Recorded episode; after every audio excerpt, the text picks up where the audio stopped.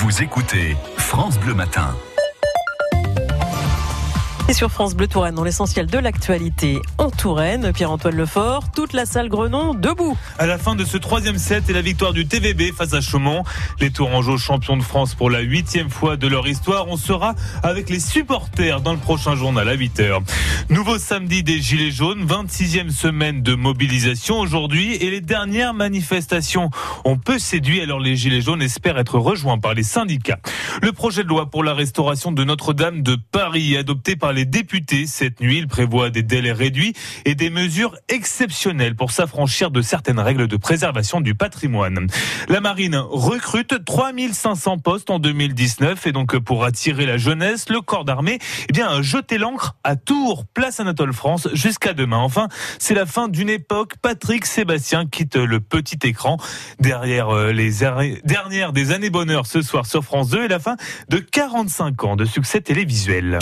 Mais où est donc enterré Ludovic Sforza Le duc de Milan, protecteur de Léonard de Vinci, est mort en 1508 et enterré à Loche.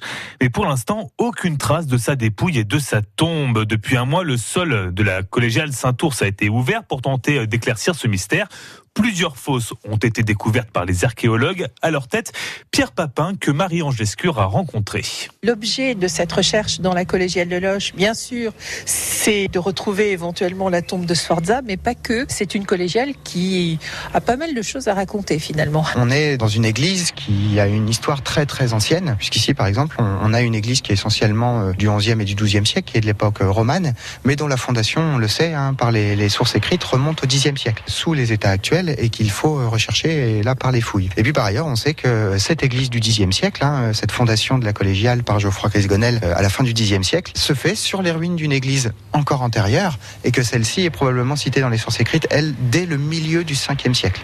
Donc ça veut dire qu'on a ici, sous nos pieds, un sanctuaire paléochrétien, un sanctuaire parmi les premières églises de France à l'époque. Dès les premiers siècles, elle a abrité une nécropole avec des personnes qui souhaitaient se faire euh, inhumer au plus près des lieux sacrés. Vous avez fait des découvertes en ce sens. Dans la nef de la collégiale, on a euh, au moins 800 ans d'inhumation successives. On commence euh, vraisemblablement dès le 12e ou 13e siècle, et puis ça va se poursuivre jusqu'au 18e siècle. Donc dans la zone qu'on a ouverte, d'une trentaine de mètres carrés, on sait qu'on va pas tomber sur une seule tombe, on va tomber sur tout un ensemble de tombes. Donc c'était un endroit très privilégié, donc effectivement on a essentiellement affaire à des élites. On sait que dans la zone qu'on a ouverte, on a notamment la tombe d'un baron, le baron de l'Escouette, qui était un capitaine de Loche ici euh, au XVe siècle, à proximité duquel justement se serait fait inhumer euh, Ludovic Sforza. Mais on a aussi la mention d'un doyen de la collégiale, un certain Pierre Beaucousin, qui s'est fait enterrer au XIVe siècle. Et puis on a plusieurs autres fosses qui sont encore autour de ces deux-là, qu'on a déjà bien identifiées maintenant. Et parmi toutes ces autres fosses, il y a peut-être notre candidat. Pour ça, il va falloir le déterminer, et notamment en laboratoire derrière, puisqu'il va falloir savoir de quand datent ces tombes, quels sont les au décès des inhumés, euh, quels sont leurs sexes, est-ce qu'ils ont eu des pathologies particulières, etc., qui nous permettraient au final d'identifier Ludovic. Vous allez en fait retrouver beaucoup d'ossements parce qu'à l'époque, euh, quand on enterrait une personne nouvelle, on poussait un peu celui qui avait été inhumé auparavant. Donc, va y avoir un mélange d'ossements pour arriver jusqu'à retrouver effectivement Sforza, on procède en fait par élimination et puis on fait appel à la science. Déjà, on ne va prendre euh, que les individus euh, qui euh, sont inhumés ici aux alentours du début du XVIe siècle. Donc pour ça, on a des méthodes de datation par la stratigraphie, la chronologie du mobilier qu'on retrouve en, fouille, mais aussi le fameux carbone 14. Donc après, bah, on ne prendra que les hommes déjà.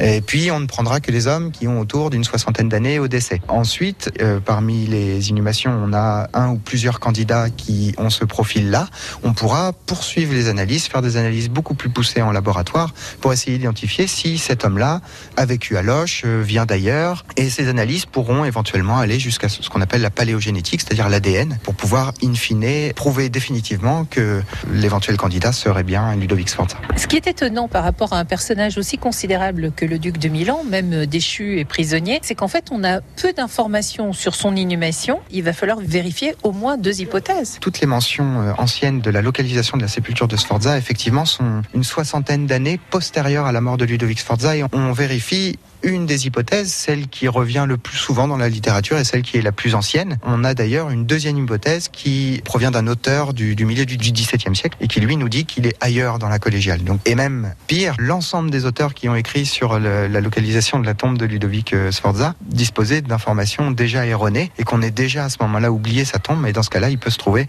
n'importe où ailleurs dans la collégiale, ce qui va rendre les recherches beaucoup plus compliquées. L'archéologue en charge des fouilles à la collégiale Saint-Ours, Pierre Papin répondait à Cette interview est à réécouter sur francebleu.fr.